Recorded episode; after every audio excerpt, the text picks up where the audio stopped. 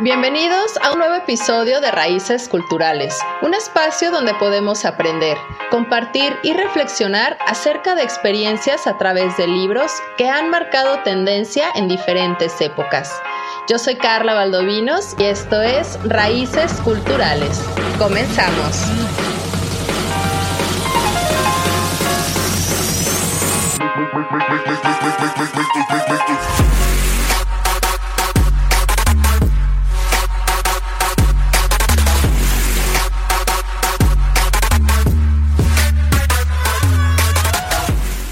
Estimados bibliófilos, muy buen día y bienvenidos a Cabina Digital. Yo soy Carla Valdovinos y una vez más nos vamos a ir al mundo literario, pero hoy vamos a iniciar con unas biografías porque considero que es importante que retomemos las enseñanzas de las personas que nos han abierto los ojos hacia un mundo espiritual. Y hoy vamos a iniciar con Buda porque a lo largo de todos los siglos se ha representado su imagen tantas veces que incluso ya aquí en Occidente su efigie resulta tan familiar como cualquier otro objeto artístico. Solemos verlo sentado sobre sus piernas en una actitud meditativa, con una protuberancia más o menos saliente en la cúspide del cráneo y un lunar piloso entre las cejas cubierto por un vaporoso manto sacerdotal y lado su rostro por una serenidad y una dulzura entrañables. Sin embargo, hay algo bastante peculiar y que llega a sorprender muchas ocasiones, porque para haber sido una persona que renunció a los placeres del mundo y que conoce a fondo las miserias humanas, en muchas representaciones lo vemos excesivamente bien alimentado y demasiado satisfecho, que hasta hemos escuchado de sóbale la, la panza al Buda, ¿no? Por esto es creencia común considerar que todos los santos llevaban pues una vida eremítica de lucha y sacrificio en busca de la paz interior. Y así era, efectivamente, en la India que conoció a Buda unos 500 años antes de Jesucristo, porque la idea de la purificación a través del sufrimiento era bastante usual entre los hombres ya maduros o ancianos que ya estaban horrorizados y confusos ante tanta perversidad de sus contemporáneos. Así que con frecuencia decidían abandonar a sus familias para refugiarse en las montañas, donde solamente se cubrían de harapos y contaban como con una única posesión, que era un cuenco de madera, que usaban para poder mendigar comida. Así que antes de convertirse en Buda o este iluminado, él llegó a practicar incluso estas disciplinas, estas disciplinas corporales abnegadamente, pero no tardó mucho en comprobar que eran totalmente inútiles. Pero ¿quién es este Buda? ¿De dónde nace esta persona? ¿Cómo llega a ser este iluminado? Bueno, pues Siddhartha Gautama, él se dice, como les mencioné anteriormente, que nació probablemente en el año 558 a.C. en una ciudad amurallada del reino de Sakya que estaba situada en la región meridional del Himalaya, en la India. Conocido también con el nombre de Sakyamuni o el sabio de Sakya, Siddhartha era hijo de un rey de Sakya y de la reina Maya, que procedía de una poderosa familia del reino. Y según nos cuenta, Siddhartha nace entre los jardines de Lumbini. Cuando su madre se dirigía a, visitar a su propia familia, fallece a los siete días de haber dado a luz. Y el recién nacido termina siendo criado por la tía materna que tenían ahí mismo en estos palacios. Palacios que estaban rodeadísimos de lujos, porque tenían por lo menos tres palacios ahí nada más, ¿no? Uno para invierno, otro para verano y un tercero para la estación de las lluvias. En todos ellos disfrutaban de la presencia de numerosas doncellas, de bailarines, de músicos, donde, vendí, donde vestían ropa interior de seda que era carísimo, ¿no? Hasta la actualidad. Y tenía incluso un criado, una persona que le acompañaba con un parasol para que no se fuera a insolar. Así que se le describe también como un muchacho de una constitución esbelta, delicado y con una esmerada educación. Pero cuando él queda huérfano, aparece un hombre santo que profetizó grandes cosas para el joven Siddhartha. O sería un gran rey o un líder militar, o sería un gran líder espiritual. Así que todos esos años de estudio, posiblemente dirigidos por dos brahmanes, solo se sabe que llegó Siddhartha Gautama a asombrar a sus maestros por sus rápidos progresos, tanto en letras como en matemáticas. Y mucho se habla del carácter sensible que tenía Siddhartha, ¿no? Porque a pesar de que era un hijo de un rey aspirante al trono, debió de ser educado también en las artes marciales y en todas aquellas disciplinas que se consideraban necesarias en aquel entonces para un monarca. Con todo esto, el rey de Sakya apenas era un principado del reino de Kosala del que, del que dependía, ¿no? Por lo que Siddhartha, siguiendo la tradición por lo cual tenía que llevar el siguiente trono o ser el siguiente patrono de todo, pues llega a casarse con su prima eh, Yasodhara. Cuando tenía alrededor de 16 años o 19 o más, según otras tradiciones o leyendas que hemos escuchado. Pero aquí se dice que también él llega a conquistar a su prima en una prueba de armas, donde luchaba contra varios rivales. Pero realmente no se sabe mucho de este matrimonio, excepto que tuvo un hijo llamado Rajula, que se convertiría muchos años después en uno de sus principales discípulos. ¿Le suena esta palabra? Pero bueno, este hecho de tener un hijo varón como continuador de la dinastía le facilitó muchísimo más la renuncia a sus derechos y a su consagración a la vida religiosa porque la vida de Siddhartha transcurría la mayor parte del tiempo en el Palacio Real, aislado totalmente de lo que ocurría en su pueblo, en este pueblo que era pobre porque tenía todavía esta protección paterna. Y durante todas las salidas furtivas a la ciudad en que era acompañado, pues se produjeron estos llamados cuatro encuentros, que estos cuatro encuentros fueron los que ayudaron a que él conociera la realidad de la cual vivía su pueblo. Y tuve, tiene esta primera salida furtiva del palacio, donde días antes de decidir abandonarlo, atraviesa por toda una especie de crisis espiritual. Aunque no es así como lo expresan las escrituras, ¿no? Pero pues bueno, en ese lapso de su vida se suscitó a partir de un punto decisivo en que todos los círculos budistas es conocido como estas cuatro escenas. Es imposible saber si esto es leyenda porque la proyección externa de una experiencia que surge de un cuestionamiento interior intenso o si sucedió tal y como lo describe la historia. De lo que sí podemos estar seguros es que estas cuatro escenas cristalizan de una forma bastante poderosa las enseñanzas fundamentales del budismo, marcando este temprano desarrollo espiritual del futuro Buda, ¿no? Así que este relato cuenta que en una mañana Sodarta decide eh, ordenar a su abriga que preparara todos los caballos para ir a dar un paseo. Le dice, vayamos a ver qué hay en el mundo y lo que la gente está haciendo. Así que bueno, pues este, esta persona sacude la cabeza exclamando, ¿no? Me temo que no vamos a poder hacer eso porque yo no estoy autorizado para llevarlo fuera del palacio. Usted sabe que el rey insiste en que no debe mezclarse con el resto de la gente. Pero este joven príncipe, muy encaprichado, le responde, no te preocupes por mi padre. Si el rey tiene algo que decir, pide que me lo diga a mí. Entonces, con esta autorización, deciden enganchar los caballos al carro y se, y se ponen con toda la disposición a salir, ¿no? Así que conducen alrededor del pueblo y es donde Siddhartha ve que la vida transcurre de una manera esperada hasta que su atención fue atrapada por la escena de un anciano. Y de forma tradicional, la historia describe la apariencia de ese anciano como un hombre débil, un hombre acabado, con una joroba en la espalda, un cuerpo tan delgado que todos los huesos eran bastante notorios, ¿no?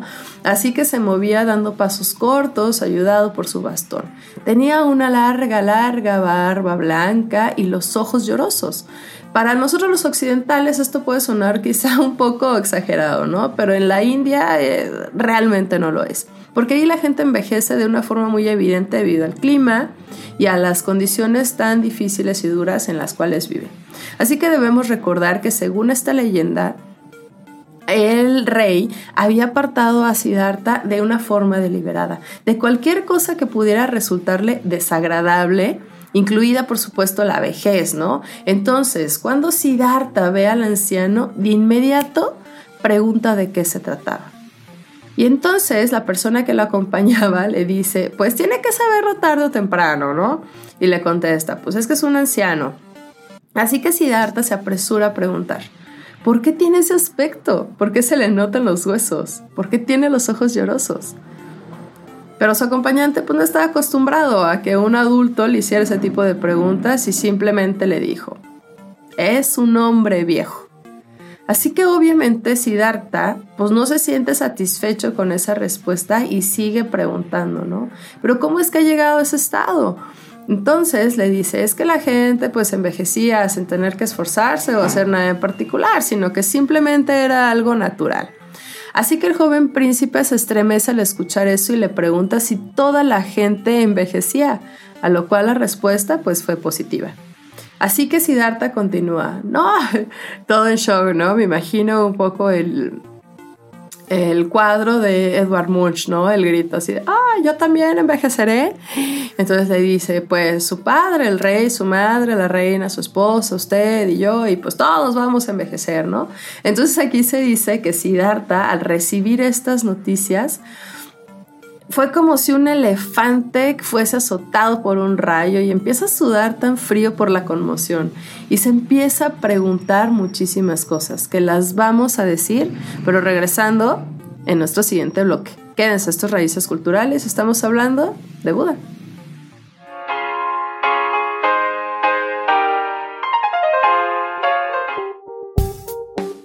Estamos en una época donde no sabemos qué va a pasar con el clima. Así que hoy más que nunca, hombre o mujer prevenida valen por dos.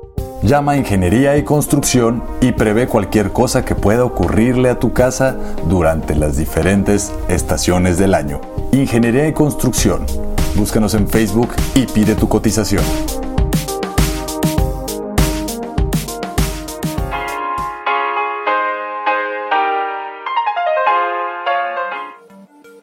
Ya estamos de regreso y nos quedamos con estas preguntas de que Siddhartha se hace cuando recibe las noticias de que todos vamos a envejecer en, este, en esta primera escena donde se ve enfrentado a la vejez y se empieza a preguntar, pero de qué entonces de qué sirve ser joven, ¿no? Empieza a lamentarse con todo esto, dice, tener esta vitalidad y fuerzas y todos vamos a terminar tan frágiles. Su corazón estaba totalmente abatido. Es suficiente por hoy, le dijo a su acompañante, y se regresaron a casa. Así que en el camino de vuelta al palacio reflexiona sobre todo lo que había aprendido durante ese paseo. Y esta es la leyenda de esa primera escena donde quizá no era la primera vez que eh, Siddhartha Gautama veía a un anciano, pero no cabe duda de cuál es el significado real de este suceso. Y si realmente ya había visto muchos ancianos, quizá en cierta manera había algo que no había notado. Puede ser que a lo mejor ese día viese al anciano como si se tratara de la primera vez, donde esto pues ocurre bastante a menudo, donde observamos algo y quizá algo que pasa por nuestra vista todos los días, ¿no? Pero cuando ya prestamos atención, pues es algo distinto. De la misma manera que vemos la puesta del sol, pero realmente no lo vemos porque no nos damos cuenta y no nos paramos a pensar en ello. Vemos sin mirar, andamos realmente cegados, no es algo ya tan habitual, tan común, que no le prestamos la atención necesaria que quizá deberíamos hacer. Que esta fue la reacción que tuvo Siddhartha al encontrarse con este anciano. Entonces podríamos incluso nosotros trabajar en un asilo sin darnos cuenta de la vejez con profundidad. Y posteriormente, cuando empezamos a desarrollarnos a un nivel de conciencia y de claridad, empezamos a percibir que aparecen cosas con una nueva luz, donde dejamos esta impresión de que nunca la habíamos visto antes, ¿no? Y pasa lo mismo con Siddhartha, porque se percata de la vejez por primera vez en su vida de una forma auténtica y de que la juventud es pasajera, incluso para él, incluso para nosotros. Y esto nos lleva a la segunda escena, donde todavía aturdido por esta conmoción que le había causado su nueva experiencia ante la vejez, él decide volver a salir del palacio unos días más tarde y otra vez ve algo que nunca había presenciado antes. Un hombre enfermo. Este se encontraba acostado en la calle, Tenía fiebre, se movía bruscamente de un lado hacia otro, como cuando tenemos o nos sentimos mal, ¿no? Así que una vez más Siddhartha le pide a su acompañante que le explicara qué le sucedía a ese hombre. Le empieza a preguntar, bueno, pero ¿por qué tiembla de esa manera? ¿Por qué está acostado en el suelo? ¿Por qué se mueve tan brusco? ¿Por qué han vuelto sus ojos de esa forma tan violenta? ¿Por qué está tan pálido? Y surgían más y más preguntas, ¿no? Así que bueno, pues ya le había quedado bastante claro a su acompañante que tenía que decirle la verdad, ¿no? Le dice, bueno, pues es que se encuentra enfermo, eso es lo que sucede, ¿no? Entonces Siddhartha, quien parecía que había gozado de una gran salud durante toda su vida, quería saber si a él también podía sucederle lo mismo. Así que le responde su acompañante. Pues todas las personas son propensas a enfermarse y puede sucederles en cualquier momento. Todos podemos perder la fuerza y la salud de repente y entonces nos enfermamos. Así que otra vez Siddhartha mantiene su mente ocupada con todo esto de camino al palacio. Y unos días después, deciden dar otro paseo, pero en esta ocasión vio a cuatro hombres cargando una especie de camilla sobre sus hombros. Sobre esta tenían una persona envuelta en una sábana amarilla con la cara descubierta. Todo le pareció muy peculiar, ¿no? Porque el cuerpo se encontraba inmóvil por completo, tenía los ojos cerrados. Y en la India es posible encontrar una escena de este tipo cualquier día de la semana. Un funeral indio es muy diferente al que nosotros conocemos aquí en Occidente, porque ahí se recuesta el muerto en la mejor habitación de la casa, todos los amigos y parientes de este van a visitarlos y es muy común escuchar. Parece muy, muy feliz y apacible, Adiós, mi viejo amigo. Entonces lloran, pues moderadamente, arrojan flores sobre el cadáver y posteriormente lo ponen en una camilla y cuatro hombres fuertes lo pasean por el pueblo con la cara descubierta. Así que la persona o el cadáver ya pues empieza a transitar las calles mientras que algunas personas lo siguen en medio del calor. Yo creo que es algo habitual que hemos visto, ¿no? Quizá no totalmente así destapado, pero bueno, llevamos cargando el féretro también e incluso se hacen un poco de fila y cantan y demás, ¿no?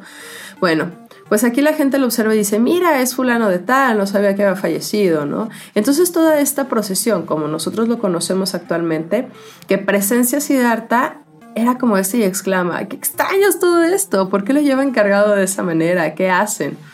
Entonces le responde, pues bueno, se trata de un hombre muerto, ¿no? Algo ya tan habitual para él. Porque tenemos que recordar algo, que claro está que la muerte era uno de esos asuntos que se le habían ocultado a Siddhartha y que por lo tanto estaba desconcertado con lo que escuchaba. Entonces insistió, muerto, ¿qué quieres decir con eso? Y su acompañante le dice, pues como puede ver, se encuentra inmóvil, sin vida, está muerto. Lo llevan a la pira funeral donde van a quemar su cuerpo, que es lo que hacen con los nuestros después de que fallece, ¿no? Entonces Siddhartha, pues súper horrorizado y con la voz entrecortada, le dice, ¿nos pasará esto a todos? ¿Todo el mundo sufrirá la muerte como tú la llamas? ¿Acaso moriré yo también? Ay, entonces el acompañante, pues suspirando, ya no le dice, híjole, pues está cañón que tenga que darle todas estas explicaciones, pero sí, su papá, su mamá, su esposa, su hijo, todos ustedes van a fallecer algún día, todos los que nacen tienen que morir. Han existido millones de hombres y mujeres desde el comienzo del mundo y todos han muerto. Nadie ha podido escapar a la fría mano de la muerte. Es implacable, es como el rey de todos. Y así Siddhartha se queda más triste, más angustiado, más pensativo que las veces anteriores. Siddhartha ordena a su acompañante que lo lleve de regreso al palacio. Y en esos tres paseos, Siddhartha se encuentra con lo que en la actualidad podríamos llamarle como unas situaciones existenciales ineludibles, entre comillas, hechos de la existencia de los que no podemos escapar donde no queremos envejecer, pero no podemos evitarlo, donde no queremos enfermar, pero a veces caemos enfermos, donde no queremos morir, pero quieras o no, vamos a morir. Entonces empezamos a pensar, ¿por qué tiene que ser así? Quiero vivir para siempre, quiero ser joven, quiero ser saludable, pero no es posible. ¿Por qué se me ha otorgado este impulso para vivir si no se me da también la más remota oportunidad de escapar de la muerte? Es un misterio. Pero ¿por qué me representa a mí este misterio? ¿Es acaso Dios el responsable de esto? ¿O el destino? ¿O simplemente así son las cosas sin más ni más? ¿Existe alguna explicación para todo esto? Así que es cuando llegamos a la cuarta escena, a la paz del renunciante, a donde Siddhartha ya se encontraba bastante preocupado por preguntas fundamentales acerca de la vida y la muerte tras las últimas experiencias que había tenido. Así que no obstante decide ir a dar otro paseo con su acompañante y en esta ocasión él ve a un hombre que tenía una apariencia diferente y poco común. Llevaban unos hábitos amarillos, tenían la cabeza afeitada y ese hombre caminaba de una manera tranquila por las calles del pueblo, tocando la puerta de cada casa por la que pasaba, solicitando comida para ponerla en su tazón de mendicante, ¿no? Así que a Siddhartha le llama la atención su paso tan sereno, tan compuesto, y esto lo lleva a preguntarle a su acompañante, ¿qué le ocurre a este hombre que parece tan tranquilo, tan en paz consigo mismo y con el mundo? A lo que le responden, es alguien que ha ido hacia adelante. ¿Cómo que hacia adelante? Así que su ayudante le empieza a explicar, ¿no? Que era alguien que había dejado tras de sí la vida mundana y a su familia que era alguien que había desechado todo tipo de ataduras terrenales, todo tipo de responsabilidades domésticas y de obligaciones sociales y políticas. Y en eso se le prende el foco a Siddhartha y decide dejarlo todo. ¿Es posible encontrar incluso en la India actual personas como esa que llevan hábitos color azafrán? Sí, se les llama sahuds que significa simplemente gente buena. Y se considera que es muy meritorio ayudarlas a darles de comer, ¿no? Esta gente no solo lo hace, sino que los invita a pasar a su casa y los cuida. Ese tipo de sistema sigue existiendo aún 2500 años después. Y pues bien, esa fue la escena que presencia Siddhartha y la que lo inspiró a ir hacia adelante. a estas alturas, él ya tenía bien claro cuáles eran las limitaciones últimas e inaceptables de la vida humana, y le resultaba imposible ignorarlas o dejarlas a un lado para continuar con su vida como si nada hubiese cambiado. Pero no obstante esto, en términos generales, podemos decir que es posible ignorarlas, como lo hacemos día a día, pero ahí están todo el tiempo y Siddhartha lo sabía. Así que tras reflexionar por un largo rato, decide que no le queda más que convertirse en Sadhu, porque sentía que sus preguntas tenían que ser respondidas y que no podía descansar hasta que quedaran contestadas. Y así es como pronto va a comenzar una etapa totalmente diferente en su vida. Pero regresamos en este trayecto de Buda hacia la iluminación. Regresamos.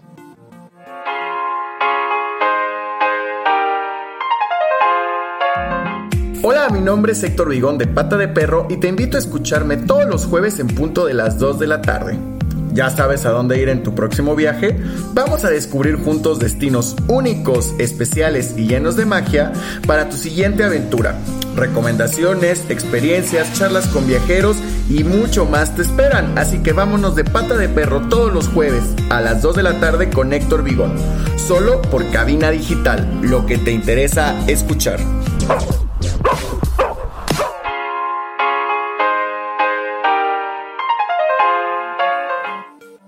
Estamos de regreso y nos quedamos que en una cierta ocasión donde él empieza a salir por todas las puertas, se empieza a encontrar con la vejez, con la enfermedad, con la muerte, donde indicaban este sufrimiento inherente a la vida humana. Y ese religioso que le brindó esta necesidad de hallarle un sentido a la vida, lo cual va a llevar a Siddhartha a que deje atrás los muros del palacio en el que se había desarrollado la mayor parte de su vida. Así que a los 29 años, Siddhartha decide abandonar a su familia. Lo hace de noche, montado en su corcel y en compañía de su criado. Así que su meta era moverse a Mahadha, un estado floreciente del sur, donde se estaban produciendo cambios culturales y filosóficos. Así que es muy posible que también eligiera ese reino a unos 10 días de camino desde donde él se encontraba para evitar también la posibilidad de que su padre exigiera que fuese repatriado.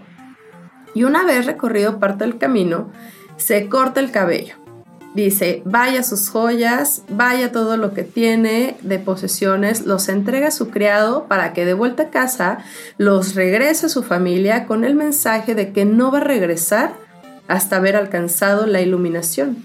Así que el resto del camino lo hace como mendicante, donde practica por otra parte, muy bien considerada en la India de la época, ¿no? donde también era habitual que hombres ya maduros y con inclinaciones filosóficas se adentraran en el bosque para buscar la verdad. Lo singular aquí en el caso de Siddhartha fue que él lo hizo a una edad tan temprana. Así que una vez que ya se encuentra en su destino final, este joven mendicante llama la atención del poderoso rey de donde estaba, el rey Bimbisara. Este rey, acompañado por su séquito, fue a visitarle al monte Pandava, donde practicaba la meditación y el ascetismo nuestro Siddhartha Gautama. Y según cuenta la leyenda o la tradición, este monarca le ofrece todas las riquezas que él deseara a cambio de que aceptara ponerse al mando de sus batallones de elefantes y de sus tropas de élite. Siddhartha le informa al rey de su origen noble y del propósito de su estancia en su reinado. Por lo que tanto, el rey Bimbisara no reiteró la propuesta. Le rogó únicamente ser el primero de conocer la verdad alcanzada si llegaba la iluminación. Por lo cual Siddhartha siguió estas enseñanzas de dos maestros de yoga, de yoga Alara Kalama y Udaka Ramaputta. El primero, al que seguían 300 discípulos nada más, había alcanzado la fase, entre comillas, en que nada existe. Se cree que su ermita estaba en Baishi. Y Siddhartha muy pronto alcanza ese mismo estado, ¿no? Y se persuadió de las insuficiencias de estas enseñanzas para liberar a la humanidad de sus sufrimientos. Así que se va con este segundo maestro de yoga, Udaka, donde tenía 600 discípulos y vivía cerca de Rajagaja. Sus enseñanzas tampoco colmaron los afanes que tenía Siddhartha. Entonces decide partir hacia Sena, una aldea junto al río, un lugar de encuentro de ascetas. Y estas prácticas estaban perfectamente reglamentadas. Incluía el control de la mente, la suspensión de la respiración, el ayuno total y una dieta muy severa. Disciplinas todas ellas penosas e incluso dolorosas.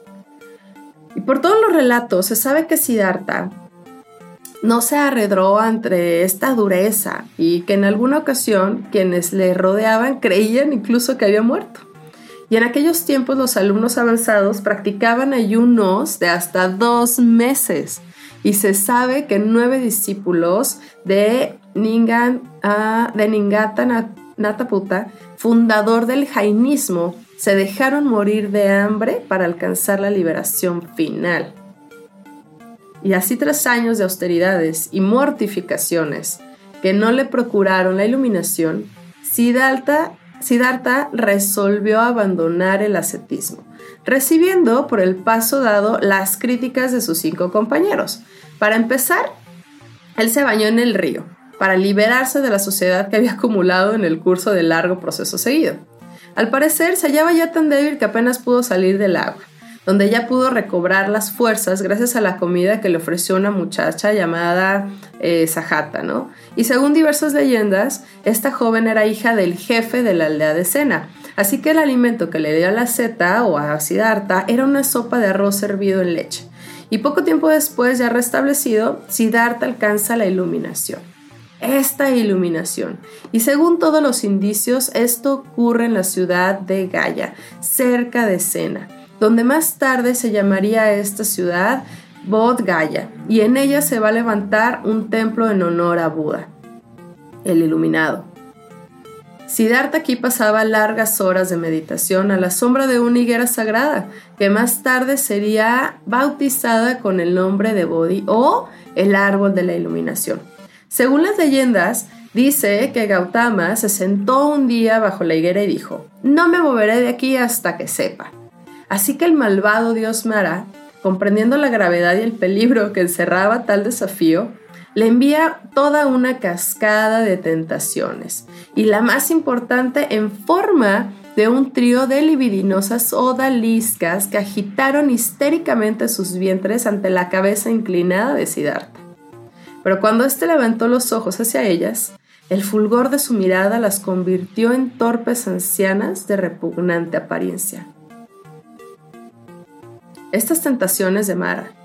Al caer la noche, él entró en trance y la luz acudió en su auxilio, permitiéndole ver con radiante claridad toda la intrincada cadena de las causas y los efectos que regulan la vida, y el camino para alcanzar la salvación y la gloria. En la llamada primera vigilia de la noche, le fue otorgado el conocimiento de sus existencias anteriores.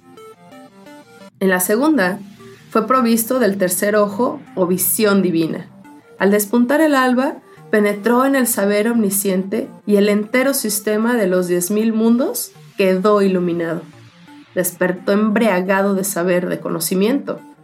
Y así Siddhartha había comprendido que los sufrimientos humanos están íntimamente ligados a la naturaleza de la existencia, al hecho de nacer, y que para escapar a la rueda de las reencarnaciones era necesario superar la ignorancia y prescindir de pasiones y deseos. La caridad era una forma de desear la salvación de todos los hombres y también la de uno mismo. Y en estos primeros momentos tuvo sus dudas incluso de si debía predicar esta verdad que había alcanzado. Y su primer sermón tuvo lugar a cabo de un mes en Sarnat, cerca de Benares, donde residían cinco antiguos compañeros, al parecer, estos pues obviamente le dieron una muy fría bienvenida, ¿no? Y Siddhartha les reprende por las maneras que tenían que dirigirse a un iluminado.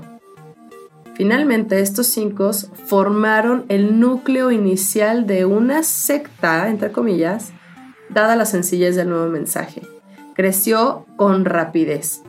Pero el discípulo número 6 fue Yasa, el hijo de un rico comerciante de Benares insatisfecho con su vida sensual y de lujos, ¿no? De esa vida donde presentaba cierto paralelismo con la del propio Siddhartha. Así que a través de Yasa se convirtió toda su familia. Cuando considera Buda que sus discípulos estaban convenientemente preparados, los mandó a predicar la nueva verdad por toda la India. Debían ir solos y Siddhartha regresa a Uruvela. Entre sus seguidores más importantes e influyentes se encontraba el rey Bimbisara. ¿Se acuerdan que le había prometido riquezas a cambio de que fuera el líder de sus ejércitos? Pues bueno, él, Bimbisara, donó a Buda y a sus seguidores una parcela de tierra, el bosque de bambúes, para que les sirviera de refugio. Sin embargo, los discípulos pasaban la mayor parte del tiempo mendicando y predicando, y solo regresaban a la finca durante la estación lluviosa. Así que Buda continúa predicando durante 45 años, donde visitó varias veces su ciudad natal y recorrió el valle del Ganges, levantándose cada día al amanecer y recorriendo entre 25 y 30 kilómetros por jornada, enseñando generosamente a todos los hombres sin esperar recompensa ni distinción alguna. No era una persona que se considerara un agitador, y jamás fue molestado ni por los brahmanes, a los que se oponían ni por gobernante alguno, ¿no? Las personas atraídas por su fama, persuadidas de su santidad, salían incluso a recibirle, se agolpaban a su paso y sembraban su camino de flores. Aquí llegamos a una de las conversaciones que más fama le procuró. Fue la de eh, su primo de Badata, un hombre ambicioso que le detestaba tanto como para urdir un plan que acabara con su vida. Confabulado con unos cuantos secuaces y sabiendo que Buda ya atravesaría un desfiladero, se apostó en lo alto del mismo junto a un peñasco medio desprendido. Y en el momento preciso en que Buda ya transitaba por debajo, la gran piedra fue movida y cayó con estrépito. Se oyeron gritos y temió por la vida del maestro. Pero Buda emergió indemne de la polvareda, con una sonrisa beatífica en los labios. Y así es como llegamos a los últimos años de su vida, donde Siddhartha sufrió duros reveses. Pero lo platicamos al regreso. Quédense, estamos en Raíces Culturales.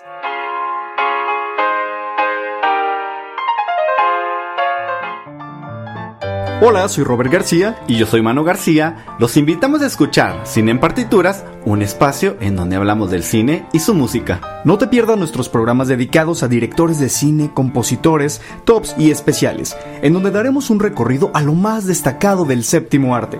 Si puede ser escrito o pensado, puede ser filmado. Escúchanos todos los miércoles a las 2 de la tarde y la repetición los viernes a las 3 en cabinadigital.com. Lo que te interesa escuchar.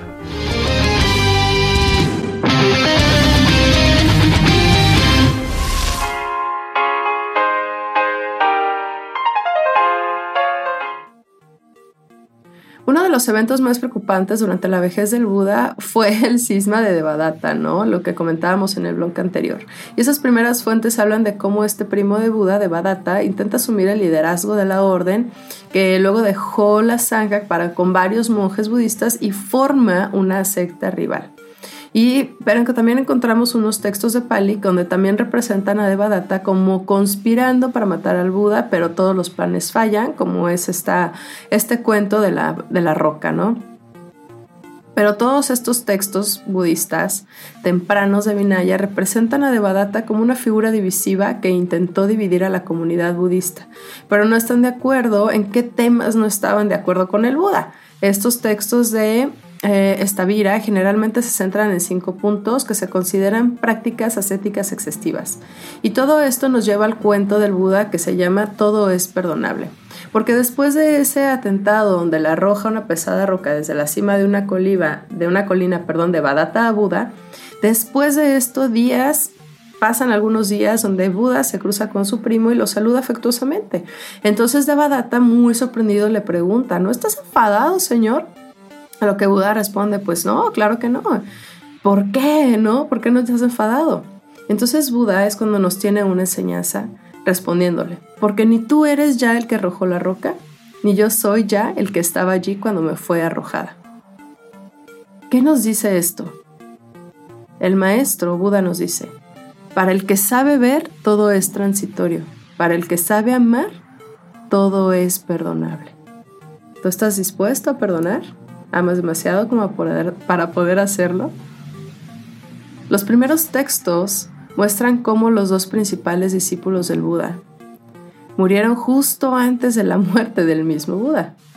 Representa al iluminado experimentando una enfermedad durante los últimos meses de su vida, pero recuperándose. También lo describe afirmando que no puede promover a nadie para que sea su sucesor Así que cuando Nanda solicitó esto, el Buda dijo que no iba a elegir a ningún líder para la zanja. En cambio, le dijo a Nanda que todos deberían vivir como islas para ustedes mismos, siendo su propio refugio, sin buscar otro refugio, con el Dhamma como una isla, con el Dhamma como su refugio, sin buscar otro refugio.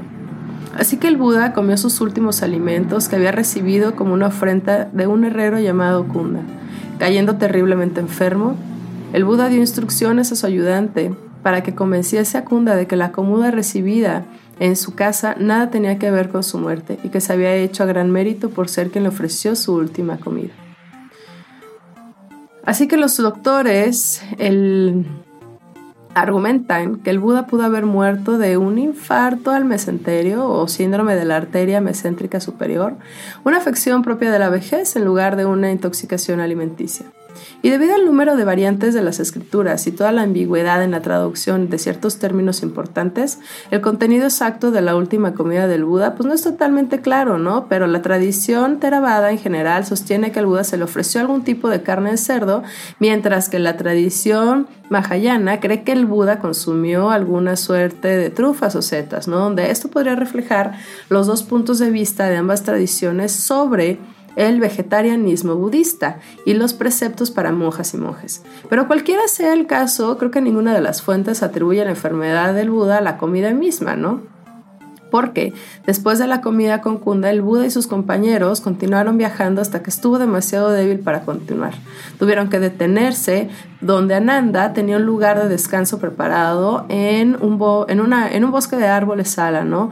Después de anunciar a todos, pues a toda la zanja en general, que, que, pronto entraría el nirvana final, pues el Buda ordena personalmente a un último novicio en la orden. Su nombre era eh, Sujada. Luego repitió las instrucciones finales que el Dagma y Vinaya serían sus maestros después de su muerte. Y así es como Buda pregunta que si alguien tenía alguna duda sobre el Dharma. Ninguno las tenía. Se informa que las últimas palabras de Buda fueron, todas las cosas compuestas descaen, esfuércense por la meta con diligencia. Luego entró en su meditación final y murió, alcanzando lo que se conoce como, para, como parinirvana o un nirvana final, el final del renacimiento y el sufrimiento logrado después de la muerte del cuerpo. También se informa que en su meditación final ingresó a los cuatro dianas consecutivamente, luego los cuatro logros inmateriales y finalmente al estado meditativo conocido como el logro de cesación, antes de regresar al cuarto eh, diana justo en el momento de la muerte. Y tras su muerte, pues pasaron los días posteriores, ¿no? Donde fue honrado su cuerpo con flores, con música y olores. La sangre esperó a la llegada del eminente anciano antes de incinerar el cuerpo. Su cuerpo fue cremado y los restos se guardaron como reliquias y se distribuyeron entre varios reinos del norte de la India y estas reliquias fueron resguardadas en monumentos o estupas, una práctica funeraria común de la India antigua. Un ejemplo de ello puede ser el templo del diente de Buda en Sri Lanka, en el cual en el que se emplaza la reliquia del diente de Buda y que existe todavía en la actualidad. Pero siglos después, Ashoka los va a exhumar y los consagra en muchas estupas nuevas alrededor del reino Maurya. Son muchos los relatos realmente de índole sobrenatural que rodean la historia de las presuntas reliquias, tales como que ampararon la difusión del budismo, que le dieron legitimidad a los gobernantes. Pero según diversas fuentes budistas, el primer consejo budista se celebró poco después de la muerte del Buda para recopilar, recitar y memorizar sus enseñanzas. Mahakasapa fue elegido por la Zanja para ser el presidente del Consejo. Sin embargo, los estudiosos modernos disputan la historicidad de las cuentas tradicionales del primer concilio. Así que, pues bueno, después de que estuvo pues bastante con duros reveses, ¿no? Hacia el final de sus días.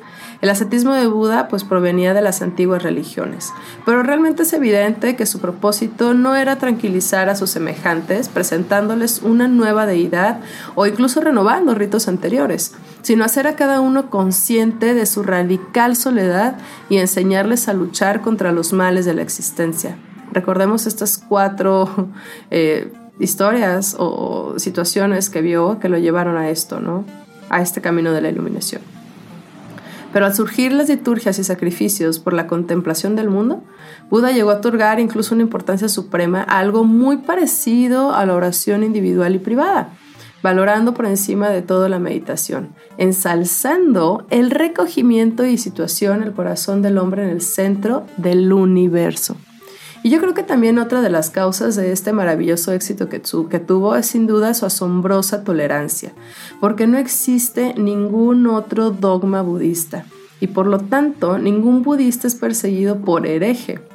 Al volver la vista atrás, entre siglos que están inundados de violencia, siglos de fanatismo, eh, horrores en nombre de Dios, lo que más sorprende de Buda es un sereno llamamiento que hace a la razón y a la experiencia de cada uno de nosotros hombres. No creas en cualquier cosa porque te enseñan el testimonio escrito de un viejo sabio. No creas en cualquier cosa porque provenga de la autoridad de maestros y sacerdotes. Cualquier cosa que esté de acuerdo con tus propias experiencias y que después de una ardua investigación se manifieste de acuerdo con tu razón y conduzca a tu propio bien y al de todas las cosas vivientes. Acéptala como la verdad y vive de acuerdo a ello.